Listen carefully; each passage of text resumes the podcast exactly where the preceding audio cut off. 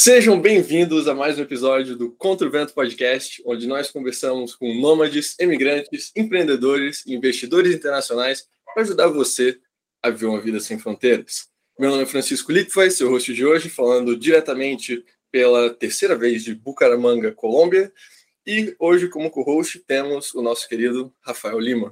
Rafa, como que você está? Tá falando de onde? Tudo bem, agora um pouco menos corrido pós-eleições. Estamos de vinha do São Paulo como sempre, mas talvez por não muito tempo. Vamos ver. Por viagens ou por mudança? Vai ficar, vai ficar vamos ver, vamos ver, vamos ver. Bom, as nossas convidadas de hoje, temos mais de uma dessa vez, são a Malu Ossowski e a Andressa Bordão. Ambas brasileiras, nômades, especialistas em carreira internacional, já moraram e estudaram em diversos países pelo mundo. Hoje são empresárias e cofundadoras da Turney, onde já ajudaram mais de 500 brasileiros a embarcarem para oportunidades em mais de 20 países nas mais variadas áreas. Malu, Andressa, prazer ter vocês aqui hoje. Como que vocês estão? Estão falando de onde? Prazer é nosso, tudo bem com vocês? Tudo certinho. Estou falando da Irlanda, do interior da Irlanda, Galway. Prazer. Obrigada pelo convite, pessoal, da gente estar tá aqui. Eu estou falando de Roma, na Itália. Dá para ver que o sol aqui está um dia bem bonito aqui hoje. A câmera bem iluminada para quem está vendo no YouTube. É... Bom, gente, o... só na descrição aqui de vocês já, já tem bastante coisa que eu gostaria assim, de começar para essa conversa, mas eu queria ouvir um pouquinho antes assim, de vocês. Vocês estão, obviamente, agora na Europa, moram na Europa. Eu queria ouvir de vocês, assim, como que começou a jornada, de onde vocês são no Brasil, como que vocês começaram, assim, essa vida de, de morar fora e tudo mais? Foi estudando, foi intercâmbio, foi trabalho? Como é que começou, assim, para cada um de vocês? Quem começa? Começa? Começou antes de mim, então começa aí a história, Malu. Então vamos embora.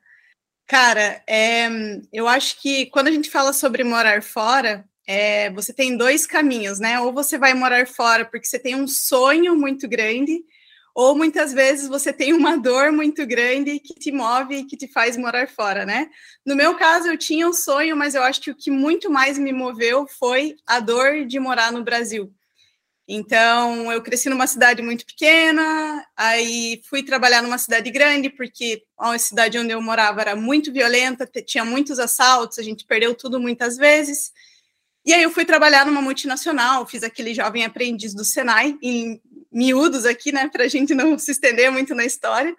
Mas eu estava construindo uma carreira nessa empresa, né? Então estava crescendo, comecei fui fazer federal, não consegui passar, precisei pedir ajuda para a empresa. Se a empresa não ajudasse a pagar minha universidade, não ia conseguir é, fazer a universidade, porque eu não consegui passar. Na época, eu não consegui estudar, era três turnos, né? Manhã, tarde e noite que eu fazia.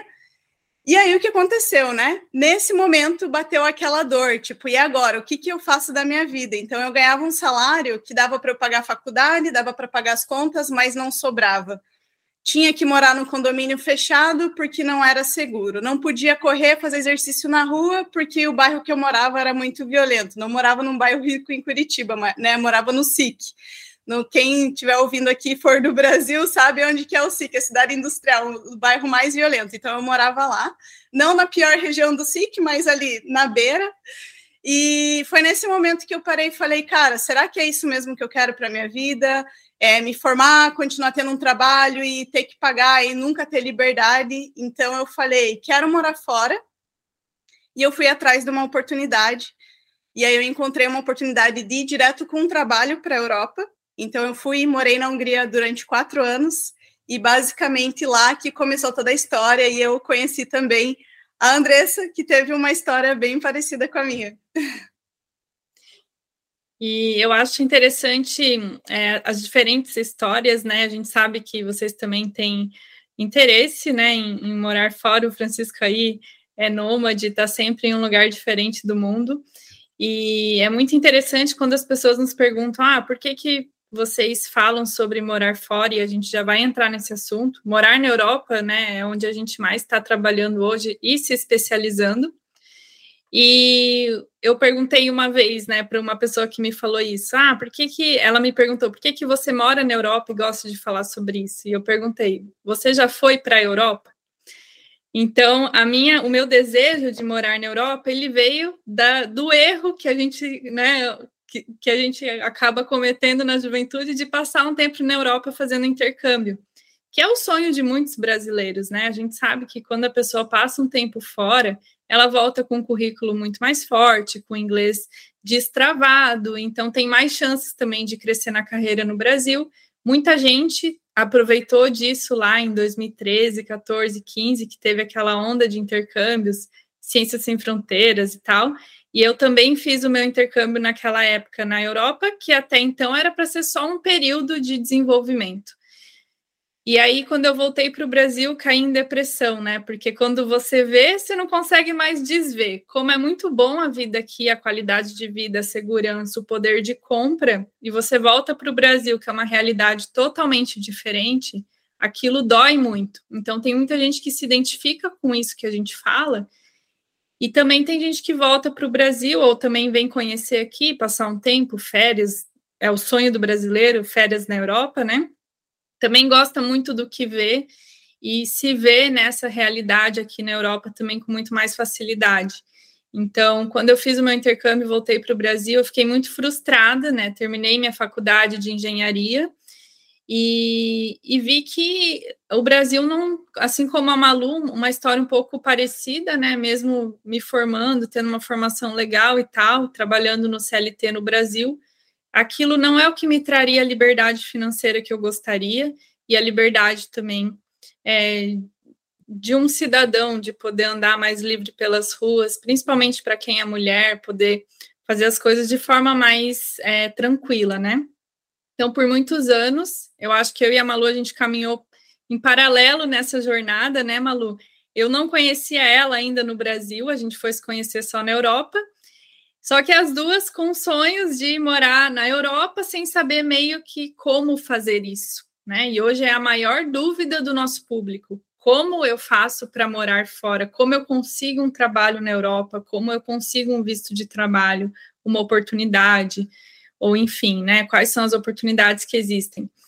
E aí, é, depois de muito tempo amargurando esse assunto, a gente, a gente conseguiu a mesma porta de entrada, sem se conhecer. Tanto eu quanto a Malu, a gente foi para a Europa através de um estágio internacional, remunerado, mesmo já formadas, né? No caso, o estágio, ele era estágio de pós-graduação. Então, essa informação quase ninguém tinha na época, hoje ainda não tem, né? E a gente decidiu agarrar essa oportunidade como a nossa porta de entrada na Europa e um primeiro passo de uma possível internacionalização de carreira. Então, a gente veio para a Hungria, né? Aí estou falando no plural porque foi exatamente a mesma coisa, a mesma empresa. Nós fizemos um ano de estágio e logo após nós fomos efetivadas. Quer falar alguma coisa? Pô, que massa. O... Eu achei legal, assim, na descrição de vocês, é, dois termos que foram usados. A gente tem um público que é muito voltado, assim, para essa questão de liberdade. Né? A gente já teve vários clientes que, pô, são amantes do homeschooling e querem um país para isso, são amantes de armas e querem um país para isso, ou, sei lá, é, religião, droga, enfim, sempre tem uma pessoa que dá uma prioridade para alguma liberdade, mas duas liberdades que muitas vezes, assim, acabam não entrando nesse mix quando as pessoas falam de liberdade, é justamente isso, assim, de liberdade de ir e vir sem ter medo, né? ou liberdade financeira, de você conseguir se manter sem estar tá correndo ali mês após mês na, na questão financeira. Isso também, na prática, é uma liberdade muito grande que, que afeta a qualidade de vida, né? Isso, assim, achei, achei interessante que vocês ambos mencionaram essa, essa liberdade que inconscientemente. E... Coisas pequenas do dia a dia que acaba pegando, né? A, a Andressa, já vou revelar aqui os spoilers, ela já correu uma maratona, 42 km lá em duas vezes já correu uma maratona. Imagina, cara, você treinar para uma maratona no Brasil. É muito difícil, porque mulher, né, sozinha, vai lá pegar 30 km sozinha, é muito perigoso. Então, eu também gosto de correr, não corri uma maratona igual a Andressa, mas são essas pequenas coisas, né? Você ir no mercado e levar o celular. Então, é o tipo de preocupação que a gente já não tem mais, porque realmente aqui é extremamente seguro. E para mulher eu acho que pega mais do que para homem ainda, né? Que homem é grande ali, enfrenta os caras, a gente ali o cara dá um tapa, derruba a gente no chão, né? É um pouco é, é um também.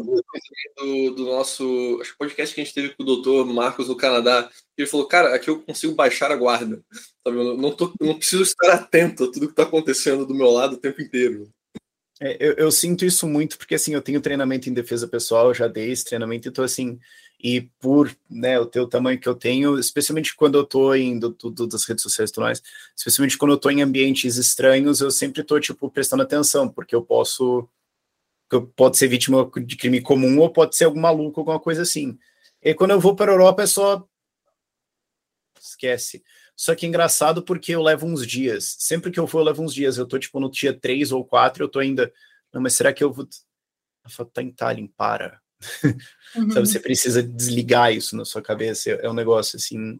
E daí, sempre depois da primeira semana, eu penso, eu vou voltar e morrer. Eu vou voltar, esquecer de ligar isso e morrer. É, e tem, tem muitas pessoas que quando se mudam para cá, até a gente levou um tempo, assim, meses, até você ficar tranquila com a bolsa aqui na lateral, né? Então são esses detalhes assim que só o brasileiro ou quem vem de países perigosos sabe o que é, né? Você tem que tá estar em estado de alerta o tempo inteiro. Eu, eu, tenho uma história de um, de um conhecido meu, conheci ele lá em Tallinn, que ele se mudou para lá com um filho pequeno e tal, né? E é, Tallinn, Estônia. É, e aí na hora, ah, vamos pra escola, tal, beleza, e daí pegou uma moda lá no país dos moleques, todo mundo ter patinete. Aí tá, o filho dele queria ter um patinete também, aí ele foi lá, como todo brasileiro, comprou o patinete, também uma corrente para aprender. E ensinou o filho tal como fazer e tal.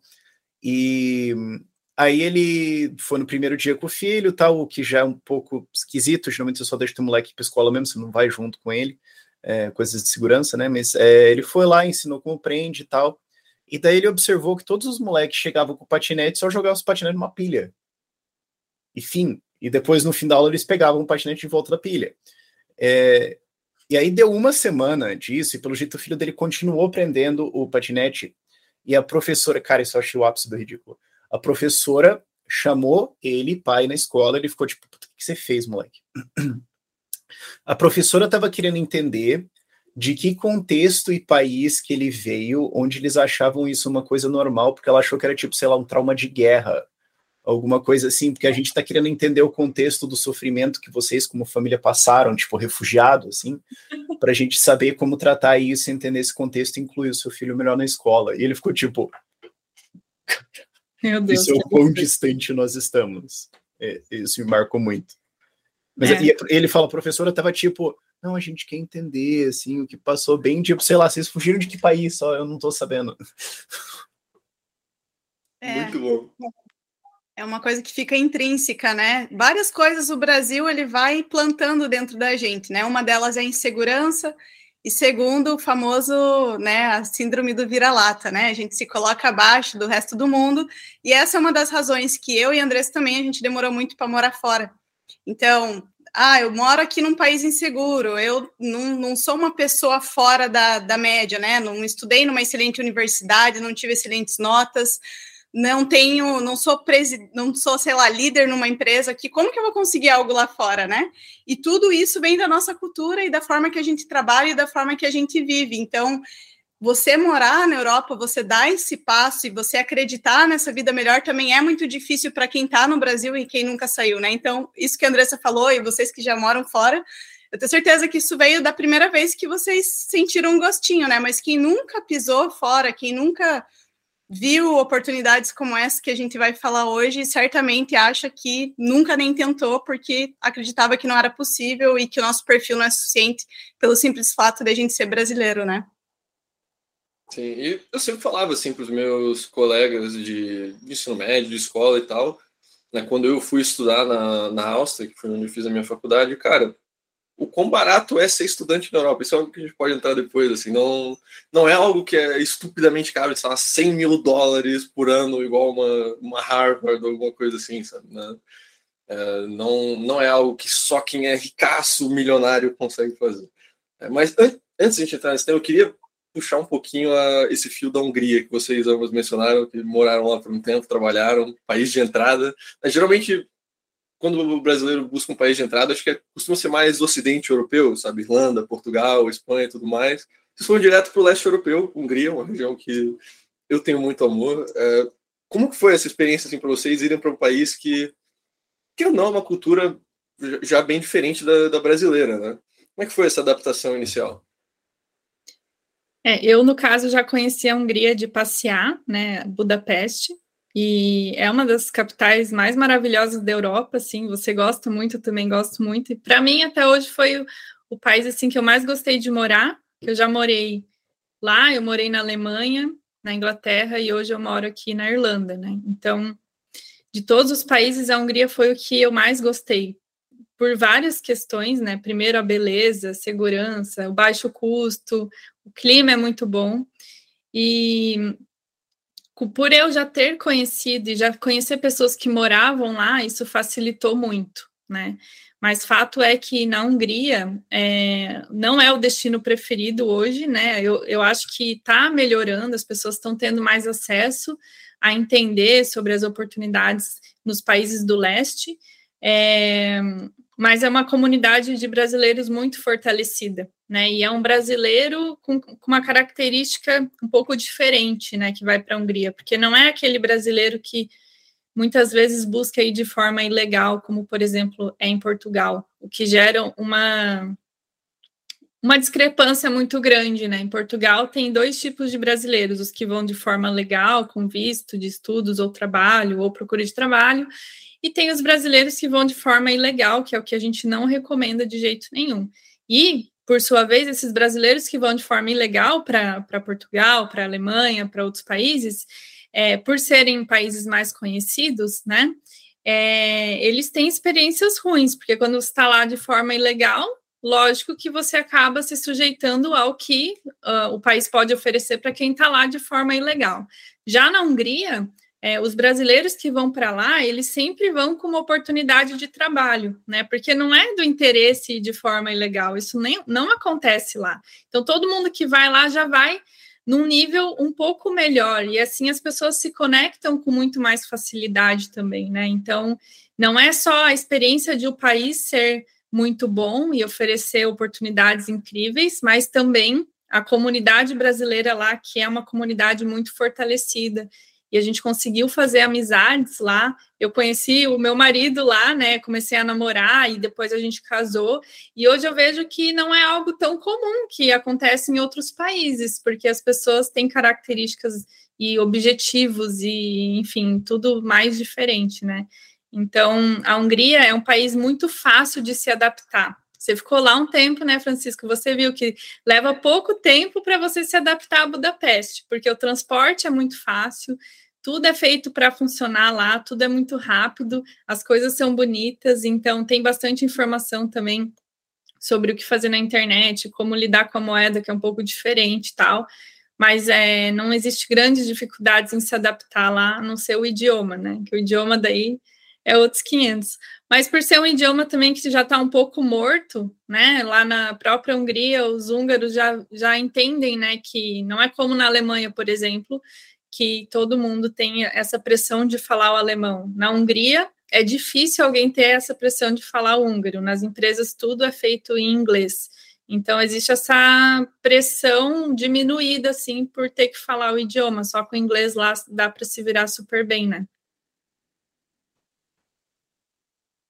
Eita, acho que o Rafa fechou a aba sem querer. mas, mas é um ponto, né? Esses países, de forma geral, acho que do leste europeu, que tem uma população pequena e tem uma capital já mais globalizada, você consegue se virar no inglês muito bem, assim, numa Praga, numa Budapeste, numa Tallinn, etc. A Alemanha é um país de, sei lá, 80 milhões de habitantes, alguma coisa assim. Então você tem um mercado interno, digamos, do idioma deles muito maior. Agora, se a empresa húngara se ficar, não, a gente só vai falar húngaro, só vai contratar húngaro, só vai. Coisas, nós um mercadinho pequeno perto de todas as oportunidades da União Europeia. Então faz, faz, faz sentido que a nível corporativo tem esse nível de inglês também. É, e o legal é que muitas grandes empresas estão indo para o leste, por isso também tem muitas oportunidades lá, né? A gente estava falando de Tallinn, Budapeste, até outras cidades, outros países ali ao redor, tem muita oportunidade para brasileiros.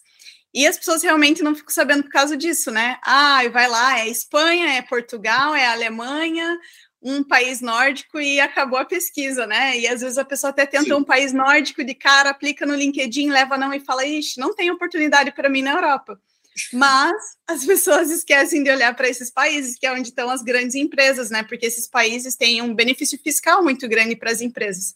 Por isso que muitas estão migrando para esses países, né? Então, nessa das empresas migrarem e grandes centros de serviços, né, se estabelecerem na Hungria, foi onde a gente conseguiu oportunidade, onde muitos dos nossos alunos conseguiram e onde muitos brasileiros também estão ano após ano agora é, entendendo essas oportunidades e aplicando, que no passado não tinha essa informação, né? Quando eu e a Andressa a gente foi para a Hungria, não tinha nada sobre a Hungria na internet, não tinha vídeo de custo de vida, oportunidades. Então, quando a gente embarcou, foi um tiro no escuro mesmo. Era só mato, basicamente. E eu acho que é importante ressaltar assim, essa questão de leste europeu. Tem muita gente que é, tem preconceito, nem pesquisa leste europeu, geralmente por questão de um idioma, mas o que a gente falou, nas capitais, geralmente, você trabalha em inglês de qualquer forma, e a questão da renda, né? Eu já vi, cara, algumas pessoas assim, mandando, tipo, ah, a pessoa faz uma pesquisa no Wikipedia, países por renda per capita. É, aí vê, ah, não, Suécia está lá em cima, Reino Unido está lá em cima, Hungria está lá embaixo. Então eu vou para o país que paga melhor. O que, assim, é uma lógica que até faz sentido. Mas a gente já teve, assim, aqui no podcast, inclusive, o podcast com o JP lá da República Tcheca. Ele trabalhava na Alemanha como desenvolvedor para uma, uma empresa de tecnologia em Berlim, se mudou para Praga, estava ganhando menos, assim, recebeu um pay cut, aceitou, mas no final do mês sobrava mais, porque o custo de vida dele era muito mais baixo e o imposto dele foi cortado pela metade. Então, assim, ele foi para um país que paga menos, recebia menos, mas no fim do mês sobrava mais no total. Então, assim, se tem mais oportunidades surgindo no leste europeu, como vocês mencionaram, acho que vale a pena bastante as pessoas darem uma olhada e não, não descartarem esses países só porque o idioma é esquisito ou porque, ah, não, ali é, não paga tão bem. É, e tem outro ponto também dentro disso, que lembra que a gente falou que utilizou a Hungria como porta de entrada. Então, para quem está ouvindo o podcast que tem essa vontade de morar na Europa em definitivo, se fixar, né, construir carreira, depois aplicar para um passaporte europeu, o que também é possível depois de geralmente cinco anos de residência, é muito importante pensar num plano estratégico, porque você conseguir essa oportunidade ainda no Brasil, num país que é muito concorrido, por exemplo, Alemanha, Bélgica, Holanda, França, onde estão os maiores salários, é muito, a probabilidade é menor, porque não é só você no Brasil buscando, são os próprios europeus, né? Por exemplo, o português que quer sair de Portugal está indo para a Alemanha, está indo para a Suíça, está indo lá para o Reino Unido, que é onde as, as pessoas vislumbram muito, né? Então as chances diminuem. E o que a gente gosta muito de trazer para dentro o conceito na nossa metodologia dentro da nossa empresa que ajuda os brasileiros a montar esse plano estratégico, é de ter um país de porta de entrada para quebrar a barreira geográfica, porque é muito mais fácil você conseguir uma oportunidade para um país melhor, ganhar melhor, né? Quando você já está na Europa, no leste europeu ou na própria Estônia, do que você estar ainda no Brasil aplicando direto para a Alemanha. Então, eu fiz esse caminho lógico, né? Eu vim do Brasil para a Hungria e na Hungria eu comecei a aplicar para as vagas da Alemanha. E aí eu fui para a Alemanha com uma oportunidade de trabalho que eu nunca conseguiria direto do Brasil, mesmo já sendo formada em engenharia, com pós-graduação, com inglês avançado, eu não conseguiria isso, porque existe um receio dos recrutadores de trazer uma pessoa direto do Brasil. Né? Então, claro que tem essa chance, tem, depende muito a área, né? Se são áreas de TI ou critical skills, que a gente chama, que faz parte do Shortage Occupation List, aí sim as chances aumentam, porque eles não conseguem achar profissionais aqui no mercado europeu. Agora, se for um profissional de uma área mais abrangente, é muito mais estratégico você vir para um país ganhando menos no início, talvez com uma oportunidade de estágio ou mesmo com uma vaga mais entry level, que a gente chama, que é o pedágio que você paga para vir para a Europa. Depois você vai para um país melhor, ganhando mais, uma situação muito melhor. E não demora muito tempo. Que daí tem gente que fala, ah, mas aí eu vou ficar três anos lá na Hungria ganhando pouco. É muito rápido, né? Com menos de um ano você já pode fazer essa movimentação porque existem muitas oportunidades hoje na Europa, eles estão com muita dificuldade de achar profissionais no mercado. Então, existe esse conceito da porta de entrada também ir para um país menor e menos disputado, onde os europeus também não querem ir por conta da, da, desvalorização da moeda local, por exemplo, a Hungria, a República Tcheca, e depois fazer esse movimento de ir para um país mais top, né? É, isso é uma coisa que eu falo que, assim, vá para um país onde você é necessário. Que, assim, países que já estão bem consolidados, tipo a Alemanha, eles vão ter uma atitude de assim: eu não preciso de você, eu preciso de alguém. Mas a lista é longa. Então, tudo bem, né? Tem um monte de gente querendo entrar aqui. Agora, você tem vários países aí, a Lituânia vai ter um monte de empresa, acho que tem um, tem um mercado cripto crescendo lá, mas, assim, quem que se formou na Europa e tudo mais que vai querer trabalhar dev na Lituânia?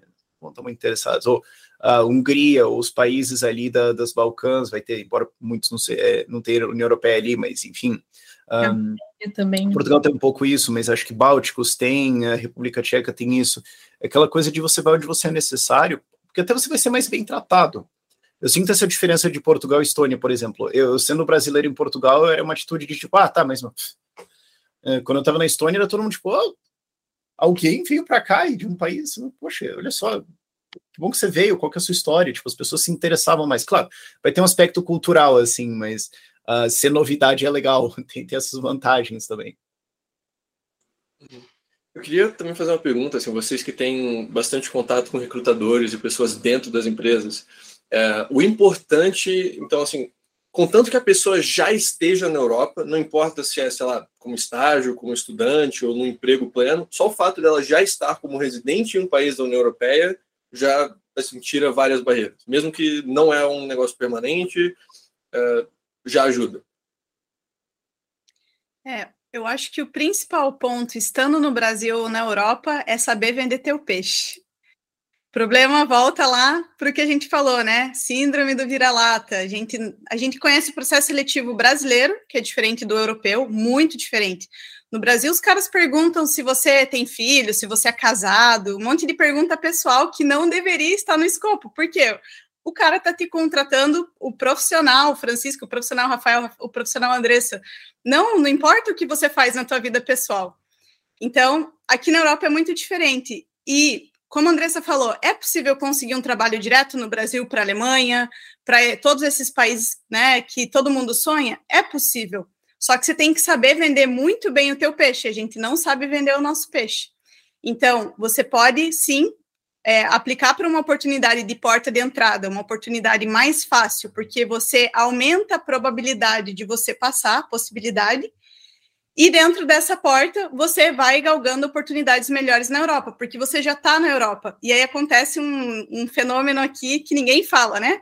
As grandes empresas elas possuem lista VIP dentro do consulado. Então, se você já está aqui na Europa, para você conseguir fazer essa troca de visto, eles conseguem acelerar o processo.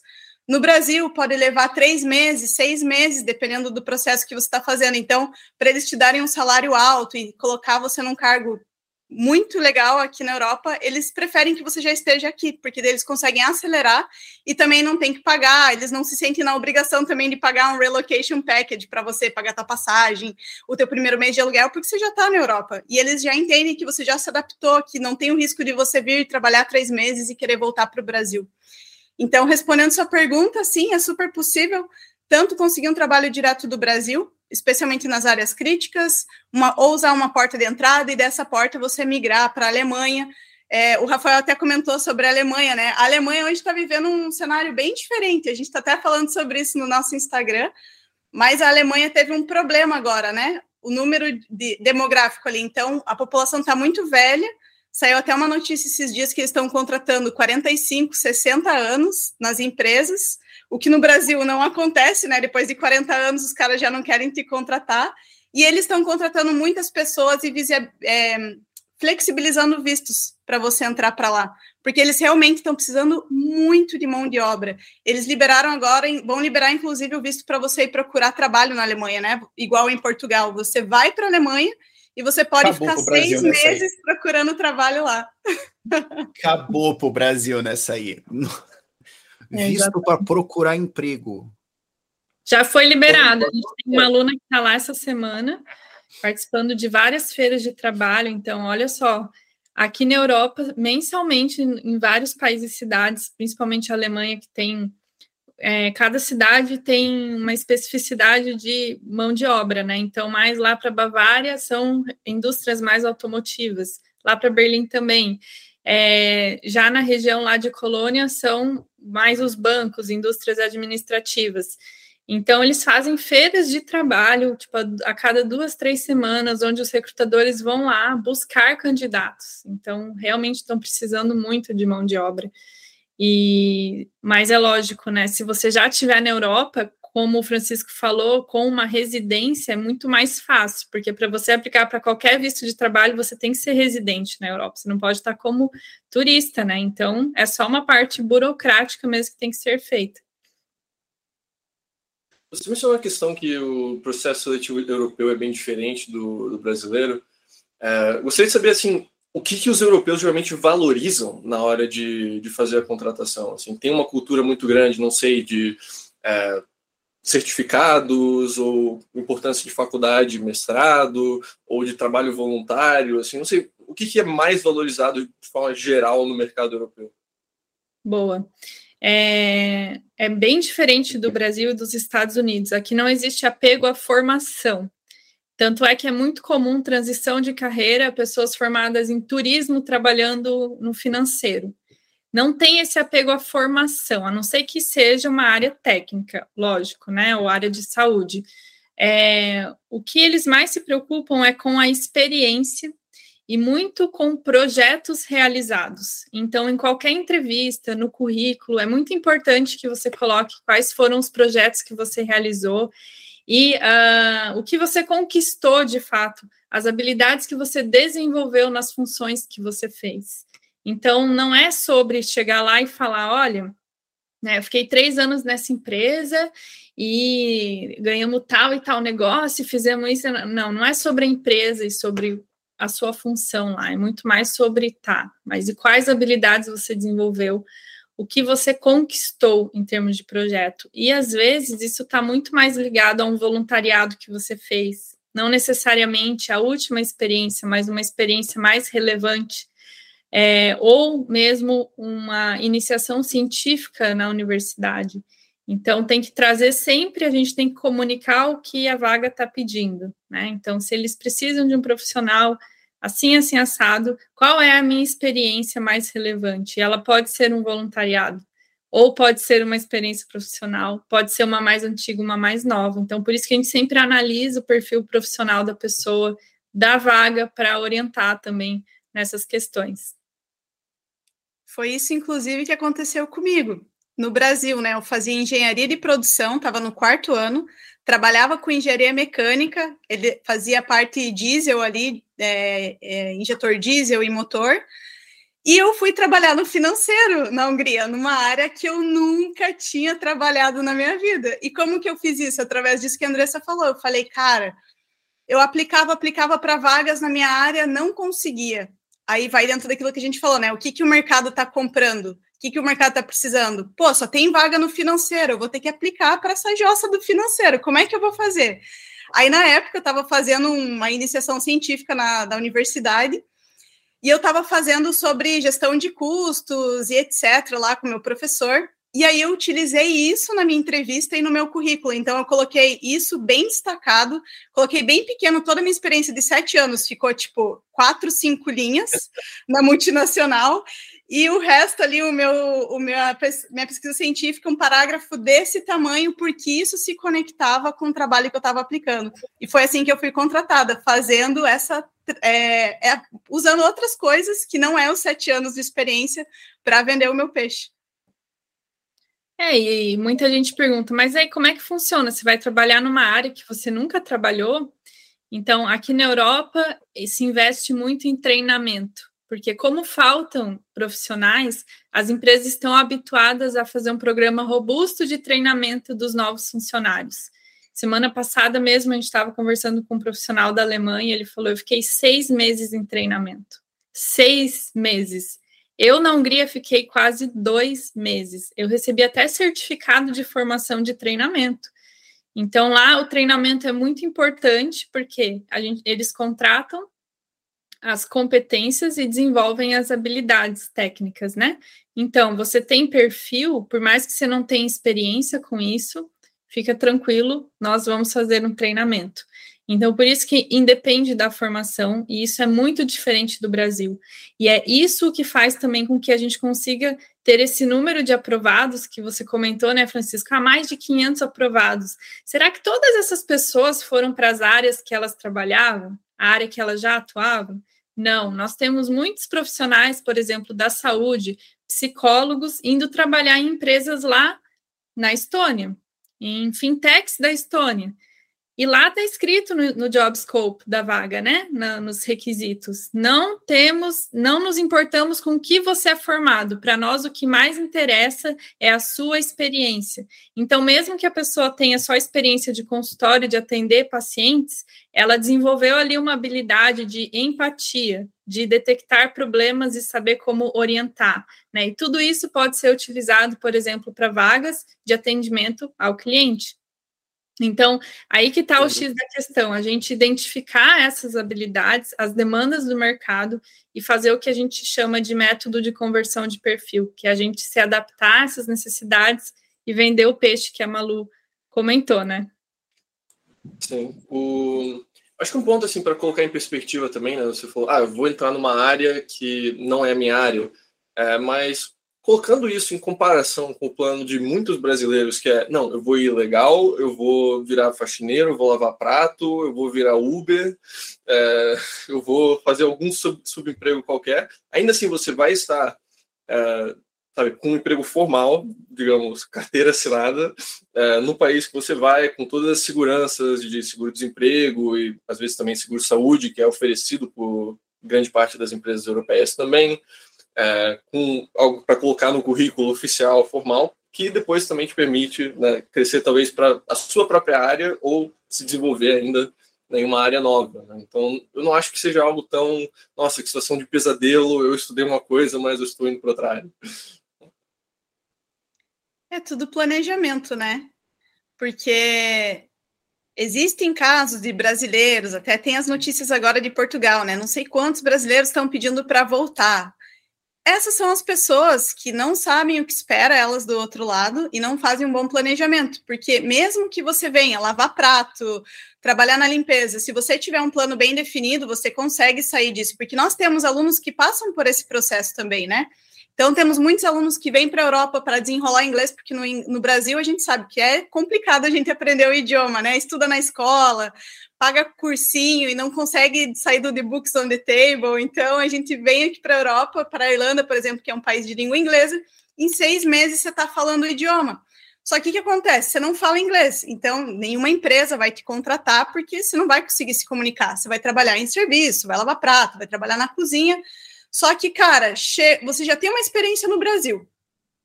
Você desenvolveu o idioma, agora é vender isso aqui. Então, muitos alunos vêm, começam a trabalhar na limpeza, lava prato, garçonete, desenvolver o idioma, cara, tá com o idioma na mão, é só preparar o CV, o LinkedIn e começar a aplicar.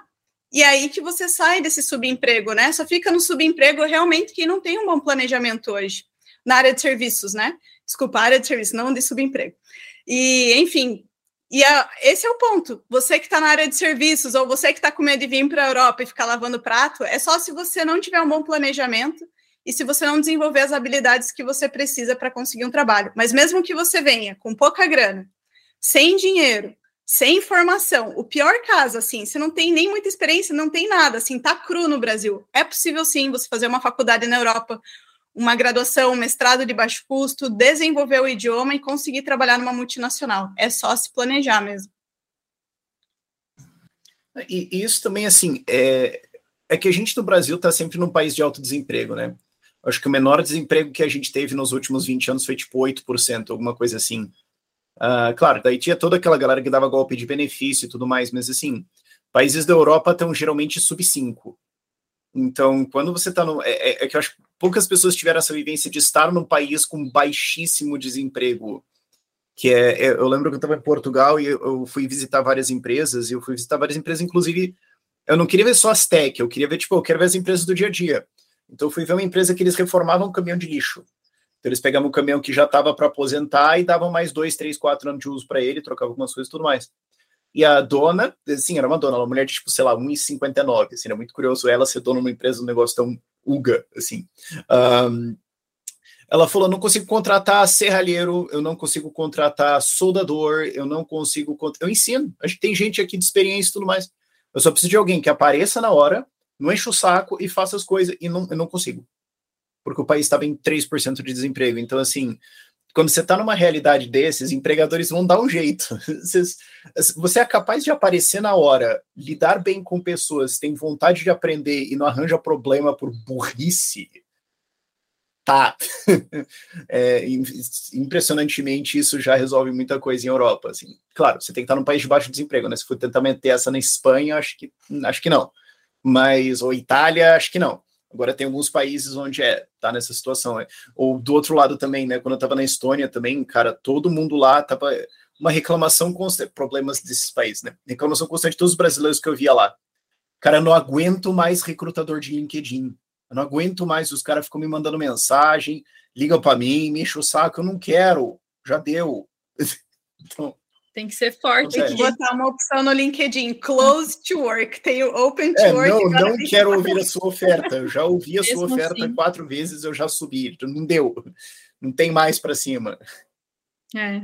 Mas os caras tentam. tem a da, de área de TI. É, aqui na Irlanda é um mercado muito prostituído, né? Eles ficam o tempo inteiro mandando ofertas assim já com a headline 120 mil euros por ano, mais pacote benefício, trabalho híbrido, mais dias de férias, então você tem que realmente estar na empresa por, por uhum. se identificar com ela. O que também é bom, né? Porque as empresas estão cada vez mais lutando por um ambiente saudável, por políticas mais híbridas de trabalho, pra, que nem a Wise, né? Lá na Estônia, que contrata muitos brasileiros. Você, nove meses trabalhando no escritório, três meses é, você pode trabalhar de qualquer lugar do mundo. Então, isso dá muita liberdade para quem quer, por exemplo, passar três meses trabalhando no Brasil, né? Você fica aí é, bastante tempo no Brasil por ano, para quem é mais apegado com família e tal. Então, existem muitos é, benefícios também de, desse mercado aqui um pouco mais difícil de conseguir profissionais, né? E, e última coisa, eu sempre falo isso nessas coisas assim de trabalho no exterior, a gente, como brasileiro, tem uma vantagem que a gente tem, acha normal esquece. A gente conversa, a gente é carismático, a gente desenrola. Uh, eu conheci uma empresa em Portugal que o cara falou: olha, é, ele vendia telas touchscreen, então para qualquer coisa assim, eu vendia. Ele falou: ó, eu tenho engenheiros de todos os países, eu tenho consultor de todo, todo o meu departamento de marketing e vendas, todo, por definição, é brasileiros. Eu não contrato alguém para marketing ou vendas que não seja brasileiro, porque vocês viram amigo de todo mundo. Eu coloco o português para vender, ele liga para o cara e pergunta: você quer comprar? Não, ah, desculpa. Pô, que é isso? Então, assim, qualquer coisa que envolve atender gente, interagir com gente, vendas, etc., nós de sangue temos uma vantagem competitiva. Então, fica a ideia. E, e, assim, eu sou curitibano e ainda assim eu tinha essa marcada vantagem lá. Carioca, então, meu Deus do céu. Somos dois. Mas não é só essa vantagem, né? Nós temos contato com vários recrutadores aqui e eles falam que preferem contratar brasileiros, até os europeus, quando abre o processo seletivo, deixa abaixo, mas a gente prefere brasileiros. Porque além dessa nossa, do nosso jeito mais cativante e tal, a gente é work hard, né? A gente trabalha muito mais que o próprio europeu. A gente é acostumado a fazer jornada dupla no Brasil, né? Trabalhar e estudar ao mesmo tempo. O europeu começa a trabalhar depois de formado já. Né? Não, às vezes depois faz um estágio ali. Depois de um ano de intercâmbio, de. ano sabático. Me descobrindo na Austrália e depois é, vem para trabalhar. Exato, e a gente tem que se virar nos 30 desde muito cedo, é por isso que às vezes a gente com 28, 29 anos já tem lá 10 anos de experiência, e isso faz com que a gente fique à frente também do, do europeu aqui, né? E às vezes é por isso que eles não gostam. Lá em Portugal tem bastante problema, né? O, o português não gosta que o brasileiro vai para lá, ah, vem roubar nosso trabalho, e rouba mesmo. Por quê? a gente manda muito melhor, né? Tem muito mais sangue no olho. Não estou generalizando, já trabalhei com portugueses e eles são excepcionais também, mas realmente tem esse problema aí do é, o brasileiro não ser, não se sentir tão valorizado quanto realmente é. A gente é muito valorizado aqui fora. É, se o cara dá mole, né? Mas o, um ponto assim que vocês estavam mencionando antes também, a questão do idioma, de saber o idioma. A gente já falou, obviamente, do inglês e de como ele é utilizado também, né, em vários países, mesmo que o idioma não é inglês. Mas eu queria saber, assim, da experiência que vocês têm com recrutadores, empresas e tudo mais, quais outros idiomas são bem valorizados dentro da Europa? Assim? Qual, se a pessoa não quer aprender inglês ou se ela já sabe o inglês, que outra aquisição de idioma daria mais oportunidades a nível europeu? Olha, não existe uma resposta exata para essa pergunta. Porque vai depender muito o país final, né? Onde a pessoa quer chegar, que área que ela é. Porque, por exemplo, na Hungria, né? Se a pessoa está na Hungria e ela quer ganhar mais dinheiro em áreas do financeiro, tendo um idioma adicional, é aprender holandês, por exemplo, é o idioma que mais paga. Se você fala holandês na Hungria, você está assim no céu para você trabalhar no financeiro. Agora, se você vai trabalhar na Alemanha, já faz mais sentido você ter o alemão. Então, o qual idioma aprender depois do inglês vai estar tá muito atrelado de onde você quer chegar, qual país você quer trabalhar e que área você quer atuar, porque isso diverge entre áreas e também entre empresas, entre países. Então, óbvio que existem os idiomas mais famosos, né? Se você fala holandês, se você fala alemão, se você fala francês, fala italiano, você vai ter com certeza mais oportunidades do que quem só fala o inglês, né? Porque aqui, em muitas empresas, eles pagam um allowance adicional para o idioma que você fala. Então, lá na Hungria eu ganhava 60 mil forints, não sei quanto dá isso em euro, 60 mil forints a mais. Você, Francisco, que estava na Hungria nos últimos dias. 60 mil forints a mais porque eu falava o português. Está dando atualmente na conversão atual.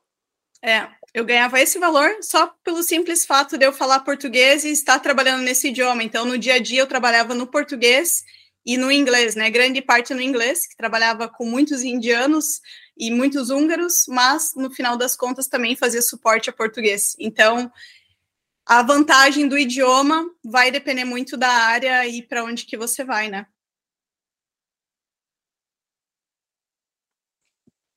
Faz sentido.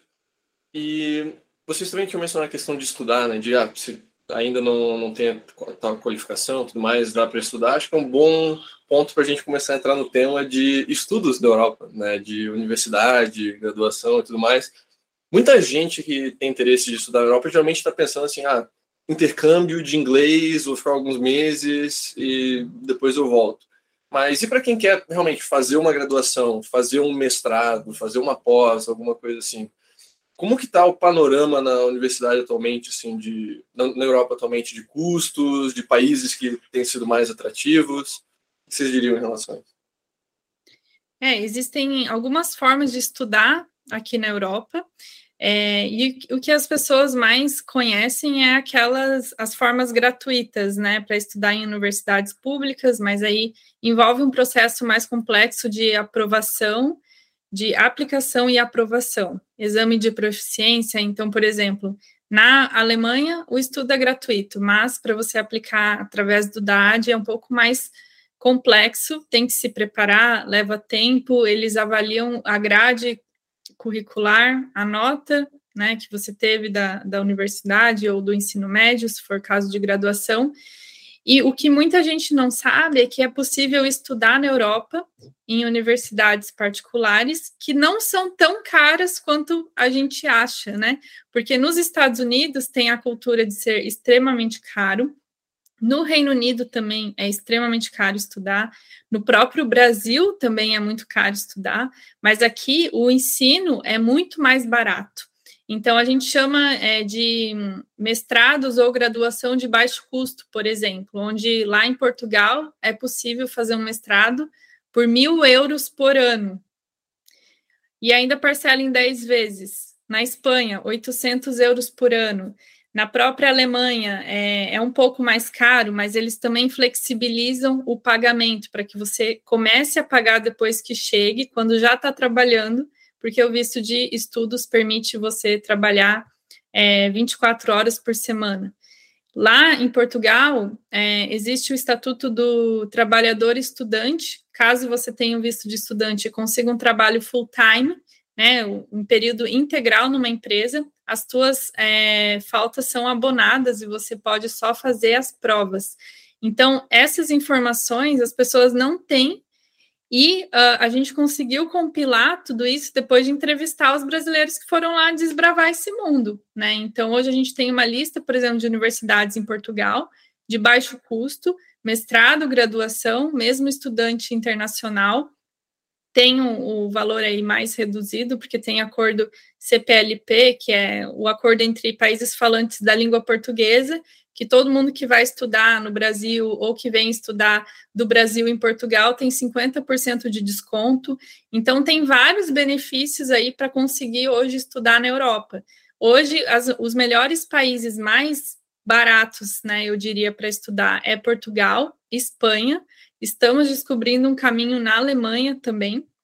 É, e eu acho que é isso, né, Malu? Tem mais algum outro país?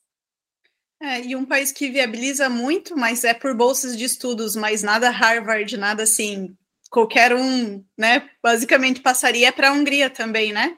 Então, tem é. países do leste que viabilizam a entrada de brasileiros, né? Que daí, no caso, você não precisa pagar nada por isso e não é muito concorrido. Inclusive, agora não sobra mais, mas, mas nos dois últimos anos, eu com a Andressa, a gente ficava alertando, né, Andressa?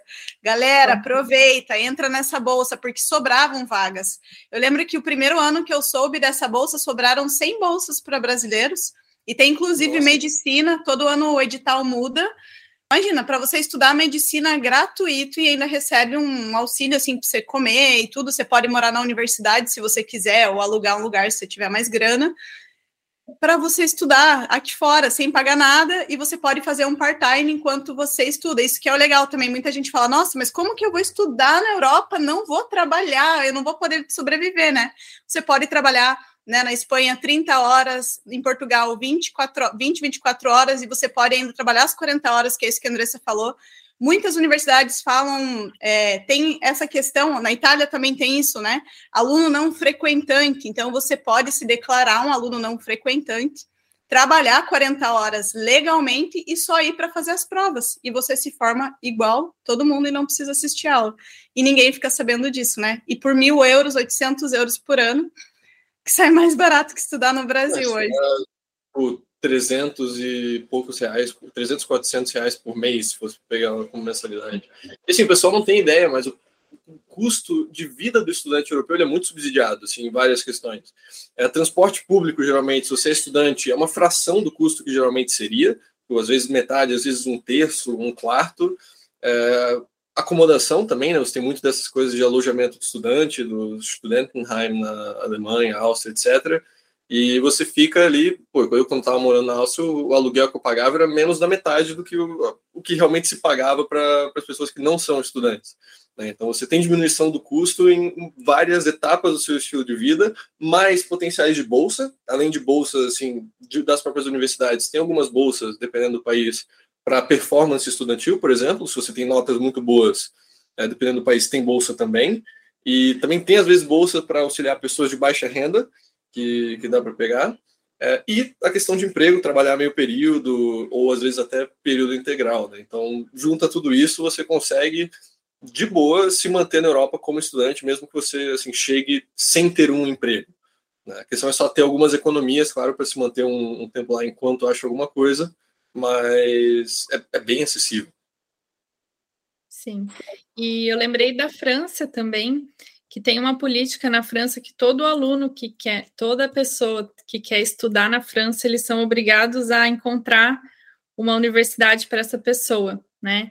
E lá é muito, é bem barato, assim, tem algumas universidades que cobram aí 100 euros por semestre. É um processo um pouquinho mais difícil de aplicar, né, que vai envolver proficiência de idioma.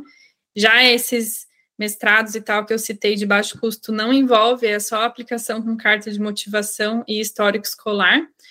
Já na França é um pouco mais complexo, né, mas obrigatoriamente todo mundo que tem a intenção de estudar na França, eles são obrigados a encontrar uma oportunidade para aquela pessoa. E eles dão muito subsídio também, bolsas e, enfim, até cesta básica aí, eles dão para estudantes se precisar. Então, realmente, uh, é algo que no Brasil é totalmente fora da órbita, a gente não imagina isso, porque a gente é muito acostumado a olhar para o sistema de estudo americano, né, que deixa lá uma vida, um rim, e enfim, para pagar tudo aquilo, eu nem sei se o valor chega a retornar um dia do que se investe para estudar lá fora. E lá fora é muito valorizado, lá nos Estados Unidos é muito valorizado né, essa questão de universidades caras e de nome. Aqui na Europa, tanto faz. Ninguém quer saber onde você estudou. Tem graduação, é o que importa. Às vezes, nem isso. Muitos alunos conseguem oportunidades sem graduação, só com a experiência e o idioma. É, o segredo. E... Ah, não, só ia complementar uma última parte disso, que eu acho que o segredo para você ter sucesso na Europa, e foi o segredo né, nosso, é você olhar para onde todo mundo não está olhando. Porque para onde que todo mundo olha? Ai, Alemanha, Espanha, Harvard, não sei o quê. E aí, óbvio, você olha lá o que precisa para passar numa bolsa em Harvard, você fala, cara, jamais, esse negócio não é para mim, não tenho idioma, não tenho dinheiro, não tenho nada, né? Não sou zero para passar numa universidade aqui.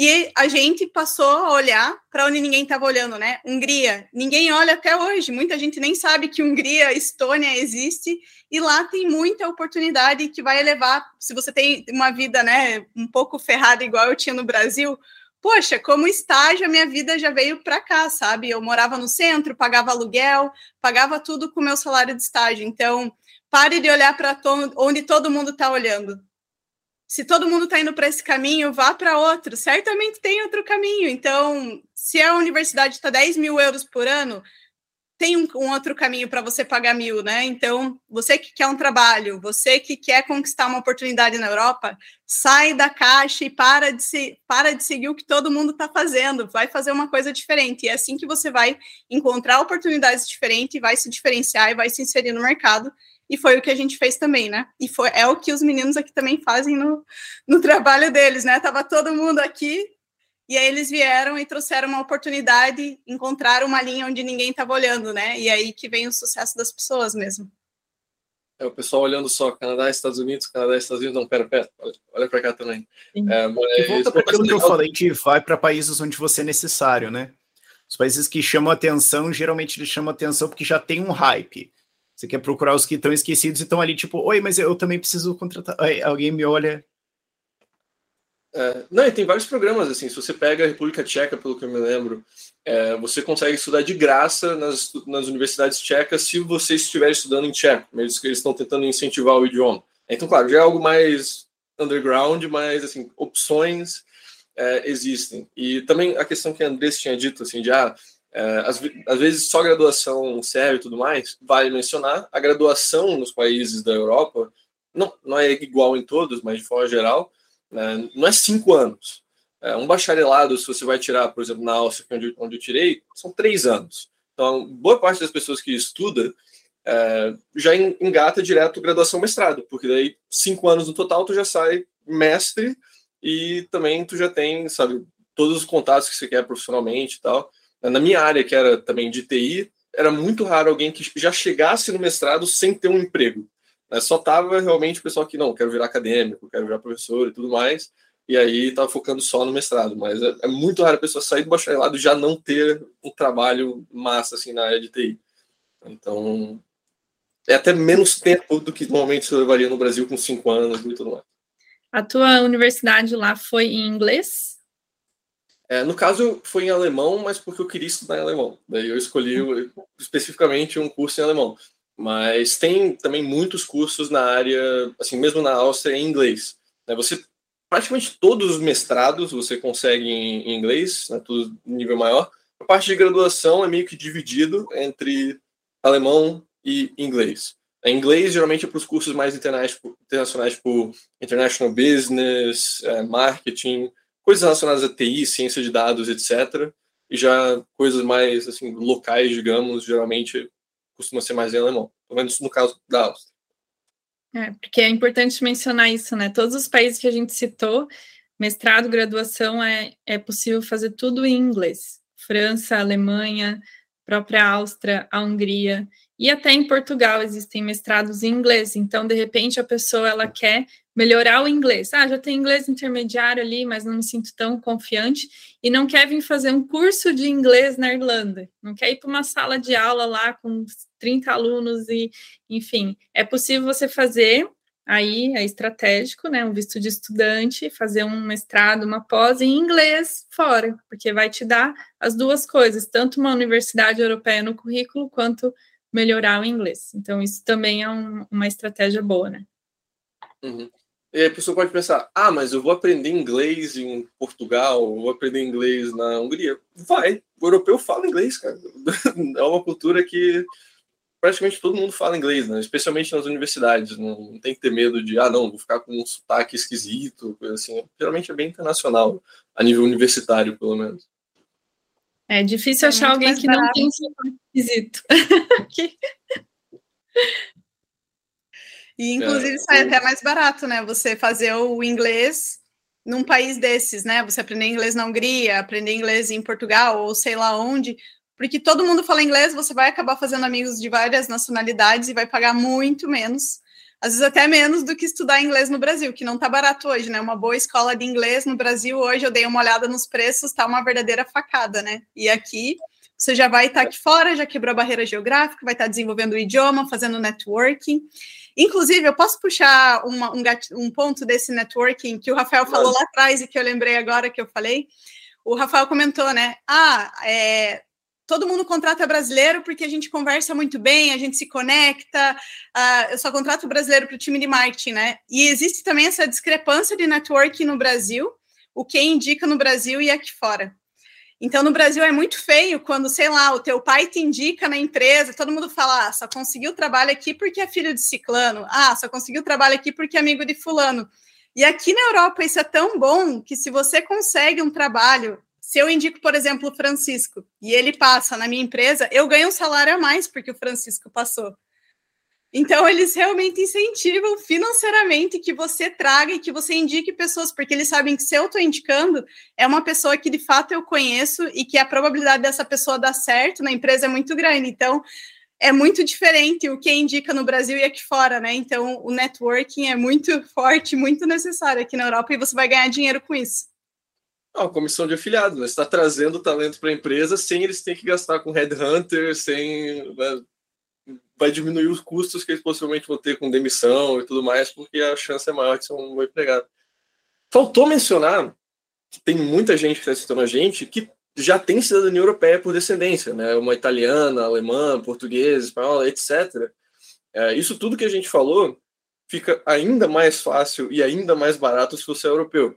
Né? No caso, não sei dizer para todos os países da Europa, mas, por exemplo, na Áustria, é, na universidade que eu fui, pública, é, se você não europeu pagava 750, 60 euros por semestre para estudar, agora se você é europeu pagava zero. Né? Então, se você já é europeu, se você tem via sua avó, bisavó, ou enfim, né, se você está fazendo esse processo e tudo mais, fica ainda mais barato e, e, simples toda essa parte, tanto imigratória quanto de estudo, quanto de trabalho também, né, que você já pode chegar em qualquer país mesmo que não tenha uma oferta de emprego, você pode se mudar para outro país da Europa. Não, eu vou te falar, hein, Francisco. Tem gente que tem passaporte, tem idioma e está ganhando mal no Brasil, porque pelo, pelo fato que não sabe se vender.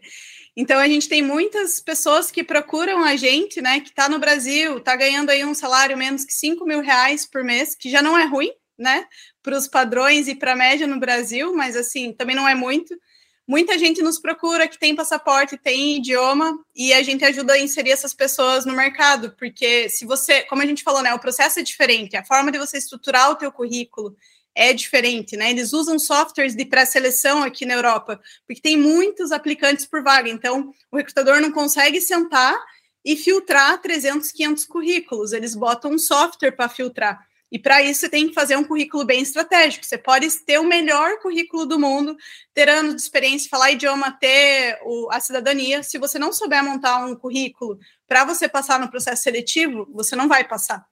Então, tá aí de novo a importância de vender o peixe, né?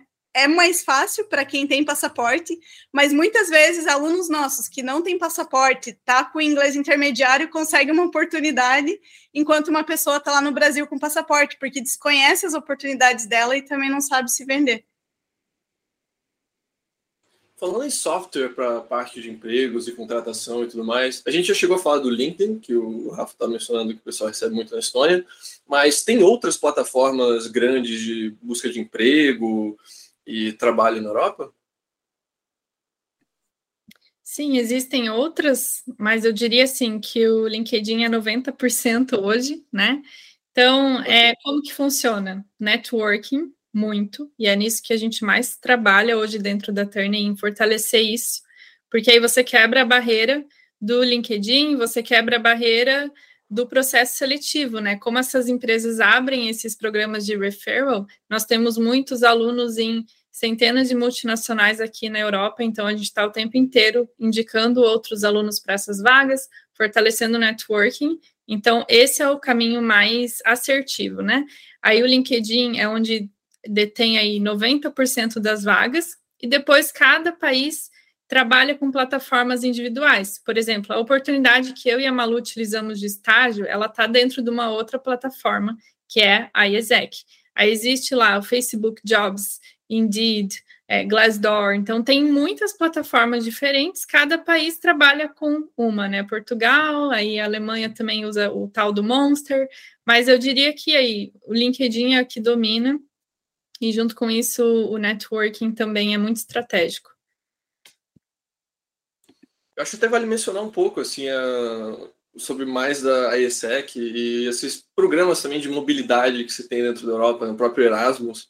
É, não sei se vocês gostariam de falar um pouco mais sobre, mas acho que tem algumas boas oportunidades de intercâmbio, por exemplo, é, dentro da Europa, se você está fazendo uma graduação, praticamente sempre você vai ter essa oportunidade do Erasmus, de você estudar um, dois semestres em uma outra universidade europeia, e aí, claro, vai depender das oportunidades que vai ter e tudo mais, mas é muito comum, assim, o europeu, durante o estudo, morar por um semestre, dois, em outro país europeu, aumenta o networking, conhece outras pessoas, é, geralmente o pessoal também usa isso muito para festar e turismo e tudo mais, mas, mas, são oportunidades que são bem acessíveis para quem está dentro da Europa. Né? E a ESEC, eu conheço alguns amigos também que estavam dentro dela, mas de, se tiver algum outro comentário, é só falar.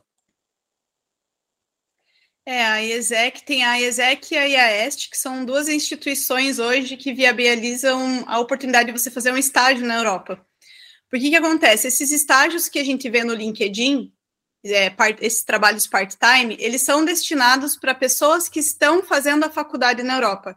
Então, eu, você que estudamos no Brasil, a gente não pode aplicar para esses estágios, porque eles são destinados para essas pessoas. E aí, essas instituições paralelas, elas entram no jogo, que são instituições sem fins lucrativos, e elas fazem parcerias com essas empresas essas empresas pagam menos impostos, obviamente, por isso, não é que elas são legais, né? Que elas, ai, ah, brasileiros. Não, elas têm muito benefício em cima disso também. E aí elas abrem essa oportunidade de estágio que viabiliza que a gente vá para a Europa. Então, se você está na tua graduação, se você está num ou terminou a graduação, você se matricula numa pós, você pode estar tá no mestrado, não importa o que, que você está fazendo, você só precisa provar um vínculo estudantil, mesmo que você começou esse mês, não tem problema, você pode já se candidatar. E aí, geralmente, esses estágios variam ali de acordo com cada área, país e tal, mas tem oportunidades de três meses até dois anos. E o que eu e a Andressa a gente fez e que a gente mais recomenda é o estágio de um ano, e na Hungria, na Alemanha, é, em outros países na Europa também, a taxa de efetivação é praticamente 100%. Então, a Andressa conseguiu um trabalho na Alemanha, eu fui efetivada em outra multinacional na Hungria, né? Eu apliquei pelo LinkedIn para uma outra vaga, passei. Mas se a gente não fizesse essa aplicação, a gente ainda assim seria efetivada dentro da empresa que a gente já trabalhava, que a gente foi como estágio. E detalhe, para quem está assistindo aqui, talvez pense, nossa, mas o meu caso está perdido, né? Eu fui efetivada nessa empresa e consegui duas renovações de visto de trabalho sem ter uma graduação. Então, eu peguei o meu, meu diploma ano final do ano retrasado e duas renovações de visto de trabalho na Hungria, estágio e dois de trabalho, eu fiz sem ter um diploma em mãos. Então, mesmo que você esteja na graduação ainda, não tem muito, muitos anos de experiência, vale a pena, você aplica lá e com certeza você vai conseguir uma oportunidade. Sensacional. Vocês também acabam lidando muito com pessoas que estão em profissões que assim, são um pouco mais regulamentadas, que precisam, por exemplo, revalidar diploma, sabe, com, sei lá, médicos, é, profissionais da área da saúde de forma geral, assim, tem muita demanda e como é que funciona assim a parte da revalidação do diploma? As empresas também ajudam nesse sentido muitas vezes ou é algo que a pessoa por si só tem que correr atrás? Esse é um processo muito legal de falar, porque o cara pode tanto converter o perfil dele para uma área administrativa, como a gente falou, ou ele pode fazer o processo de revalidação de diploma, né? Que pode levar de um até três anos, dependendo do país que ele vai aplicar. Então, na Irlanda, por exemplo, normalmente você vai fazer revalidação de diploma para você trabalhar nas engenharias, ou enfermeiros ou médicos, um ano você tem a revalidação de diploma, né? E depois disso você pode atuar normalmente. É, muitos países, sim, respondendo a sua pergunta, ajudam nisso. Então, a Alemanha é um deles, né? A Alemanha tem um programa voltado para enfermeiros, engenheiros, é, médicos, e eles pagam uma bolsa de mais ou menos 500 euros para você estudar alemão no Brasil, se dedicar em aprender o alemão, e eles te trazem para a Alemanha já com seu diploma revalidado e com uma proposta de trabalho, porque entra no, no, no Critical Skills, que a Andressa comentou aqui, né? São áreas que têm muita demanda, então eles pagam para você aprender o idioma ainda no Brasil e trazem você para cá. Eu vi ontem que a Itália, inclusive, abriu um programa, a, algumas vagas voltado para isso também, para que médicos venham atuar aqui na Itália, numa região específica, é, mesmo que não tenha revalidação de diploma, e eles vão pagar e vão te ajudar a você fazer todo o processo de revalidação. Então, realmente tem muitas oportunidades assim, e alguns países, algumas regiões também pagam e auxiliam em todo o processo, tanto na parte financeira, como já vir para a Europa com um trabalho certo, né? Um trabalho já contratado. Ah, e a última parte da sua pergunta que eu não respondi. A gente não faz a revalidação de diploma diretamente dentro da Turning, mas a gente tem muitos parceiros que nos ajudam, né? A gente tem muitos especialistas, advogados, empresas parceiras, então a gente direciona para cada caso, né? Então, quem vai fazer direito é um processo, quem vai fazer de médico, enfermeiro é um processo totalmente diferente. Então, a gente tem um especialista para cada área que a gente acaba direcionando para esses parceiros, né? Uhum. E vale a pena mencionar também a questão da integração que se tem a nível de União Europeia. Né? Você, é, se você vai revalida num país da Europa, não é que você vai ter que passar depois um, três anos para cada país europeu que você depois quiser ir. Né? Você revalidando em um país europeu, para você atuar em outros países da Europa, já fica muito mais tranquilo. É, tem um negócio que se chama Plen Bolonha, né? Então, existe um grupo de países que fazem parte desse plano, e se você revalida na Itália, por exemplo, automaticamente você revalida o teu diploma nos demais países que fazem parte desse acordo, digamos, do Plano Bolonha. Então, se você, obviamente, revalidou na Itália, né, e você quer atuar na França, você vai ter que provar para o governo francês que você fala francês. Você não pode atuar lá, ao menos que seja atendimento a turismo, né? Mas você tem que provar o idioma local para daí você conseguir atuar no país. Então, só tem essa questão do idioma e uma pequena burocracia que você tem que fazer para outros países, mas a, o processo de revalidação, fazer prova tudo de novo, não, não é necessário. Eu gostaria de mencionar também, a zona de Bolonha não é União Europeia, tá? é algo que é além da União Europeia. Você tem países tipo Turquia, Geórgia, que muitos dos nossos seguidores têm interesse, é, os Balcãs inteiros, então Sérvia, é, Bósnia também, Rússia, enfim, né, basicamente toda a região da Europa, Reino Unido também, não é União Europeia mais, mas ainda Bolônia, você tem vários países além da União Europeia que também fazem parte desse acordo. Então, a parte lá de residência que a gente tinha falado, né, de você ah, ter um visto de permanência Isso já é nível União Europeia, né, dentro do bloco, mas a parte de revalidação de diploma vai ser válida para basicamente a Europa inteira, tá? com exceção de Kosovo. né? E que mais? Rafa, do seu lado, assim, alguma outra dúvida ou questão relacionada à parte de estudos e, e carreira até então? É, estava pensando aqui no, na questão de você montar todo o currículo e pitchar lá e tal. É, eu sempre gosto de fazer as perguntas que quem vai responder fala: olha, não posso garantir nada, mas é que eu sei que todo mundo vai querer perguntar.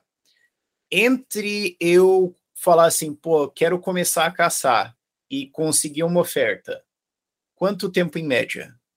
Eu sei que vocês vão falar, olha, é, veja bem, não dá para garantir nada, não tô, mas espere algum tempo ao redor de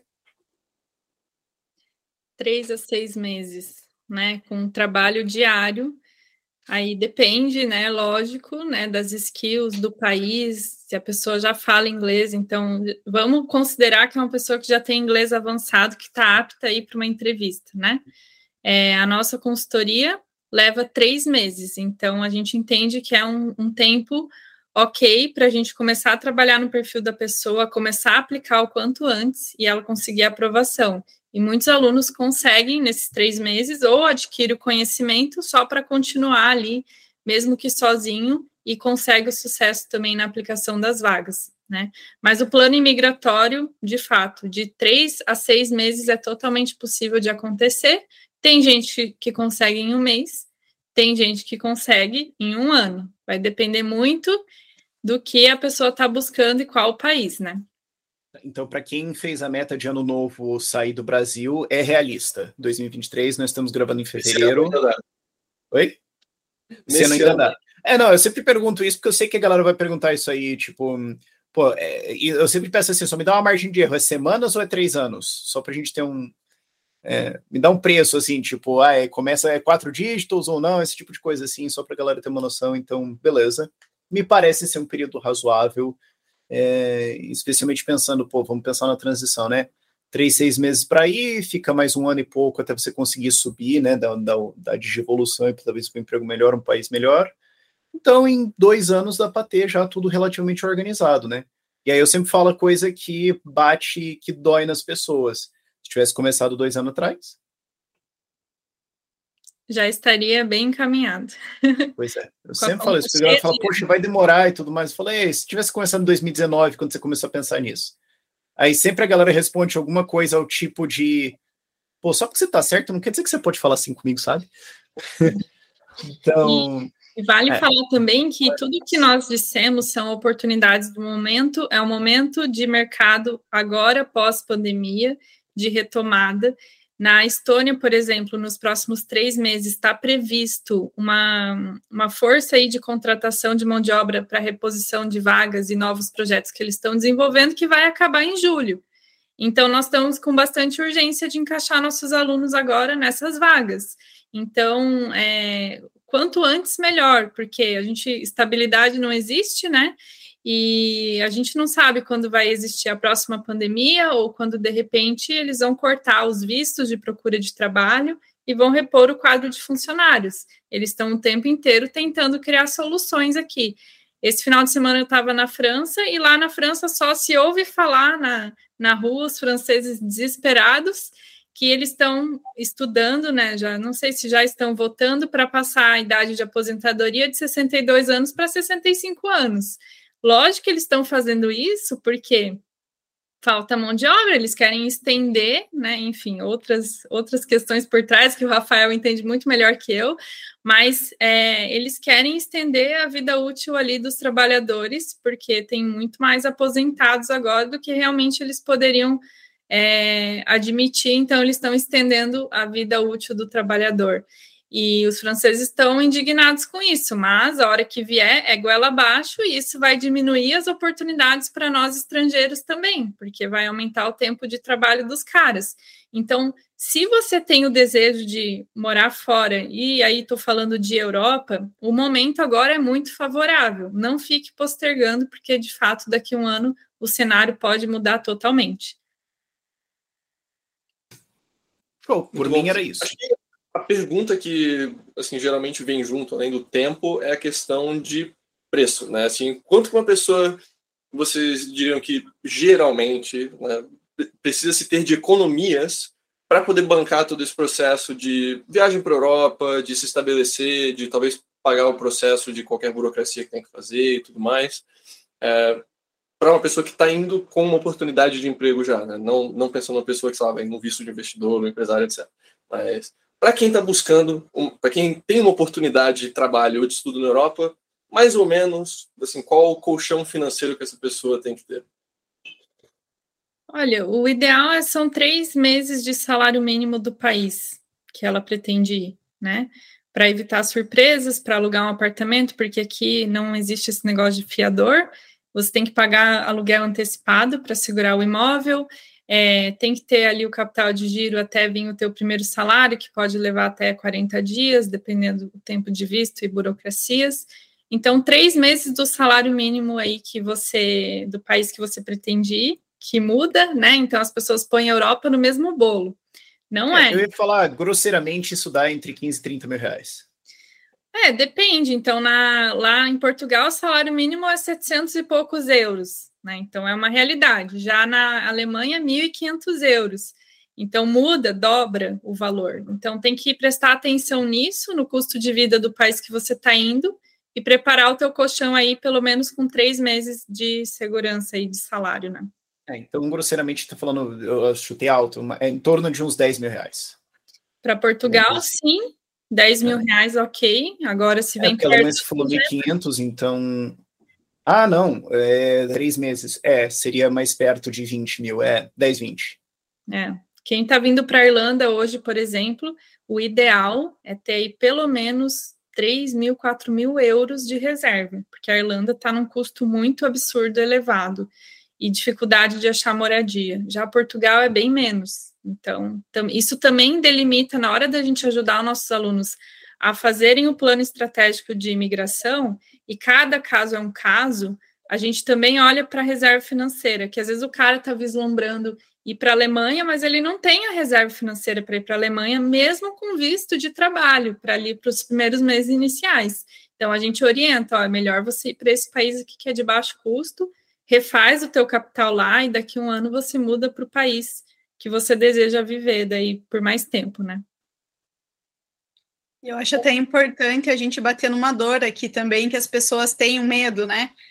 Poxa, mas a minha economia é de 30 mil reais, aí eu vou lá para esse país, vai que não dá certo, né? Primeiro, se você for com um bom planejamento de novo e com um trabalho, não tem muito como não dar certo, só se você não for trabalhar a gente brinca, né, que aqui na Europa, para eles mandarem você embora, você tem que realmente querer ser mandado embora. Você tem que faltar, tem que gastar todos os seus sick leaves, você realmente tem que querer muito.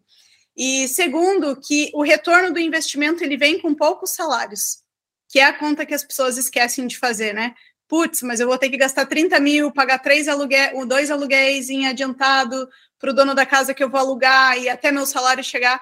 Cara, mas e aí? O teu salário vai começar a cair em euros, né? Dependendo da função que você vai fazer. 1.500, 2, 3, 4, 5 mil euros. A gente tem alunos nessas situações. Poxa, o cara pagou todo o investimento em três, seis meses de salário. E essa conta que tem que fazer a longo prazo vai sobrar muito mais. Você vai poder investir, você vai estar tá ganhando numa moeda valorizada, vai estar tá morando num país seguro é essa conta, né? As pessoas travam muitas vezes nesse negócio momentâneo. Ah, eu não vou porque eu vou gastar todo o meu dinheiro. E se der errado? Com planejamento não dá errado. Dá errado quem mete o louco. E é o que a gente fala, né? Sabe esses brasileiros? Ah, vou meter o louco. Boa sorte. Tipo, provavelmente vai ter que voltar para o Brasil. Espero que a sorte te encontre no meio do caminho. Então, é por isso que a gente faz um planejamento financeiro com os nossos alunos. A gente tem treinamento de renda extra a gente ajuda eles a entender os países dentro da área deles, se eles vão ter que adaptar o perfil deles ou aplicar dentro da área mesmo, porque isso vai é, garantir que eles tenham sucesso, né? E não é à toa que a gente já provou mais de 500 alunos aqui na Europa, mais de 20 países a gente tem alunos, justamente porque é um planejamento direcionado e o cara entra num processo seletivo sabendo exatamente qual que é a pergunta que o recrutador vai falar. Tipo, eu acho que isso é o maior relief que a pessoa pode ter. Você entra numa entrevista e não dá aquela tela azul, assim, o recrutador pergunta algo e você fica tipo, meu Deus, e agora que eu vou responder, né? É realmente estar preparado e realmente ter um bom planejamento, não tem erro mesmo. Muito bom. Eu acho acho assim muito triste quando eu vejo nas redes sociais assim vídeos viralizando ou assim coisas falando sobre morar fora e o pessoal tudo comentando abaixo tipo ah mas o pessoal daqui daqui a alguns meses volta não vai conseguir se adaptar não né, vai sabe isso tudo como a gente falou no início da conversa né questão de falta de planejamento é, e falta de se preparar eu acho que essa conversa assim foi muito boa hoje o pessoal tem uma noção de toda essa preparação e das oportunidades que tem, e que não precisa ser assim, de que você está fadado a ficar, sei lá, três meses em Portugal e voltar porque não conseguiu nada. Não, não é assim, e os nossos três exemplos aqui são provas vivas é, disso. Né?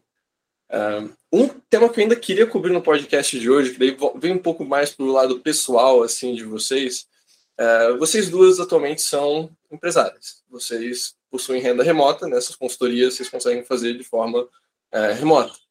Vocês estão em dois países específicos, eu, não dependendo de uma vaga de emprego local? Irlanda, Itália, etc.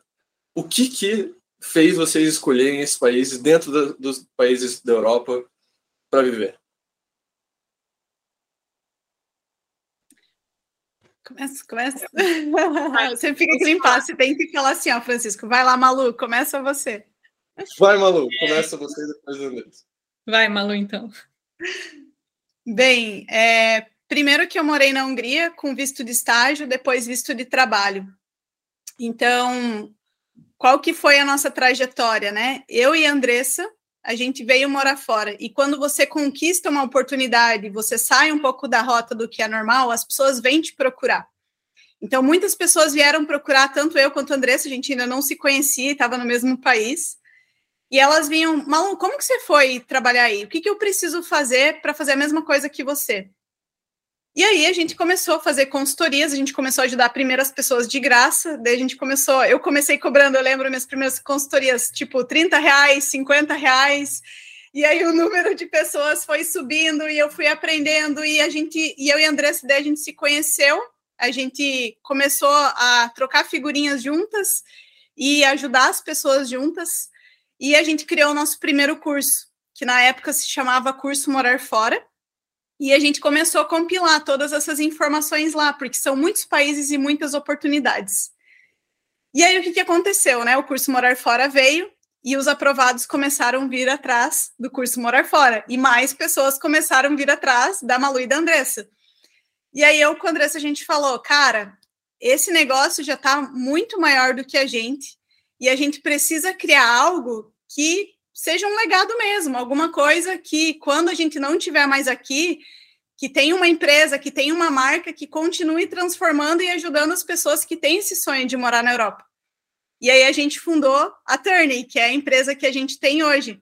Então a Turney, ela nasceu e ela cresceu em paralelo enquanto a gente estava no CLT. Então a gente trabalhava oito horas por dia e antes de começar a trabalhar e depois do trabalho até meia-noite, a gente atendia clientes, estudava, se preparava, estudava, criava as nossas metodologias e tudo que a gente tem hoje.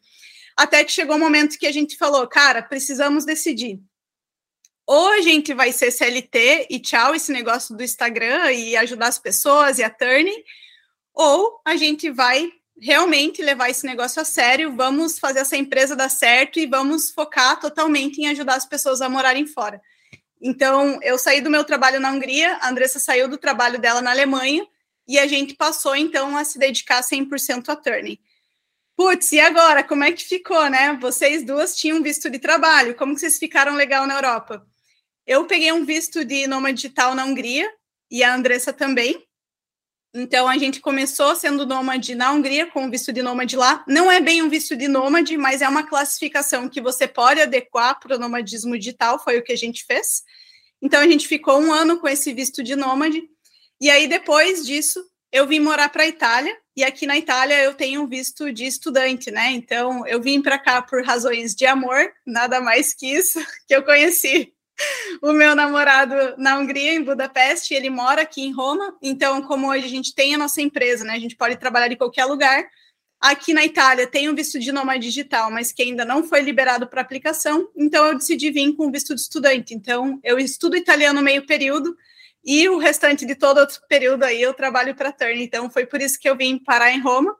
É uma cidade incrível, é um custo de vida mais alto, mas é, é um sonho passar um período aqui para você viver essa experiência italiana, comer muita carbonara, aquela loucura de moto, aquele trânsito, é aquele negócio de filme, é daquele jeito mesmo. Então, quem tem o sonho de viver uma experiência italiana real, super recomendo estar aqui na, em Roma, que vai ter essa experiência por completo.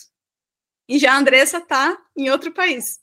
Eu vim para Irlanda, é, bem, eu casei, meu marido trabalha aqui, mas foi uma decisão em conjunto é, aceitar vir para Irlanda por motivos estratégicos, né? Aqui na Irlanda tem muitos brasileiros e muita oportunidade, então eu vim com essa função de desenvolver um networking aqui.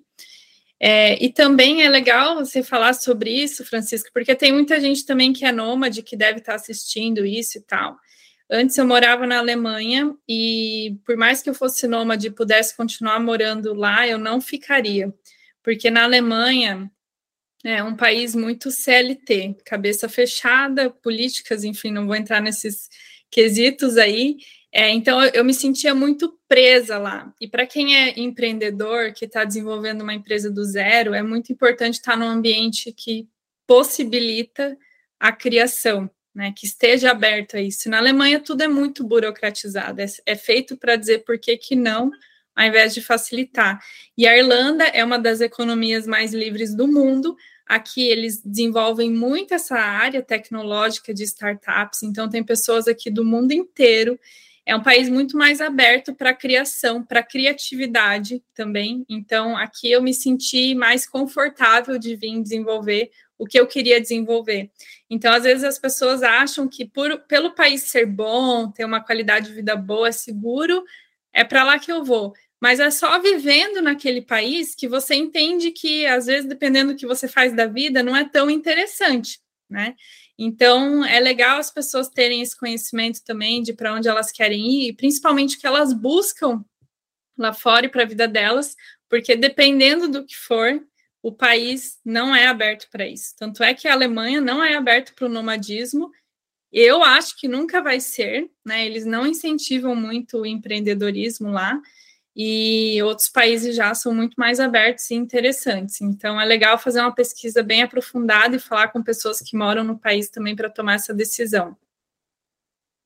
É, essa parte, assim, quando a pessoa troca do CLT para empre... empresário, para empreendedor, é, muda completamente o panorama na Europa, assim, de países que são interessantes, né? O, como, como trabalhador ou como estudante, de forma geral, pô, Alemanha, Áustria, etc., pô, muito massa mas começa a, a empreender. Foi assim, eu vi, eu vejo muitos paralelos meus na história de vocês. Um na questão de fundar empresa, que muita gente que eu conheço que funda empresa nunca é tipo, ah, ok, agora eu vou parar tudo na minha vida e vou fundar uma empresa. Não, assim, eu também estava trabalhando, estava fazendo marketing digital, é, design de websites, tudo mais, e estudando ao mesmo tempo. E não, vamos começar esse negócio aí junto com é, junto com o Rafa, junto com, com o Cris e tudo mais, e conforme a coisa vai pegando proporção, ok, isso é mais importante do que o mestrado, sair do mestrado, isso é mais importante do que o, o outro projeto lá, também sair daquilo, agora full time, 7 E a questão de imposto também, porque quando eu estava morando na Áustria, eu, beleza, vamos abrir esse negócio e tudo mais, vamos começar a fazer,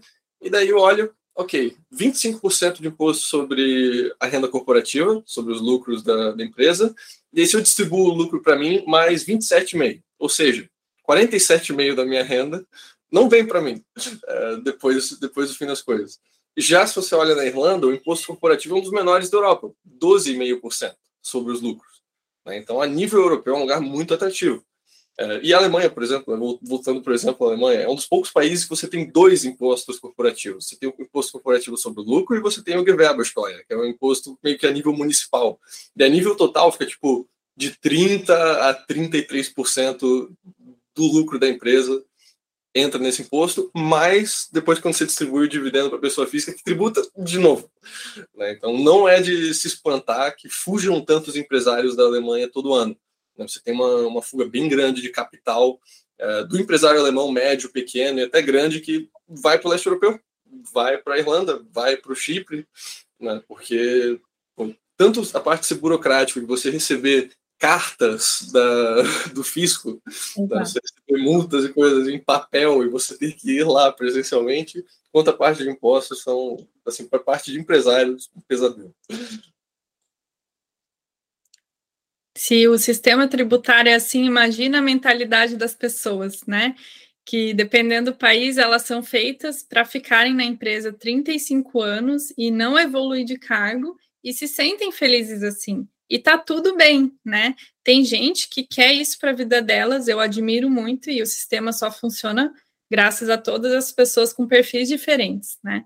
Mas é importante a gente falar sobre essas características. Então, tem gente que às vezes vai para a Alemanha Uau, sou uma pessoa, nossa, que gosta de me sentir livre, fazer o que eu quiser e tal. Chega lá, se parece que você entra num bloco de concreto, né? Que você fica preso.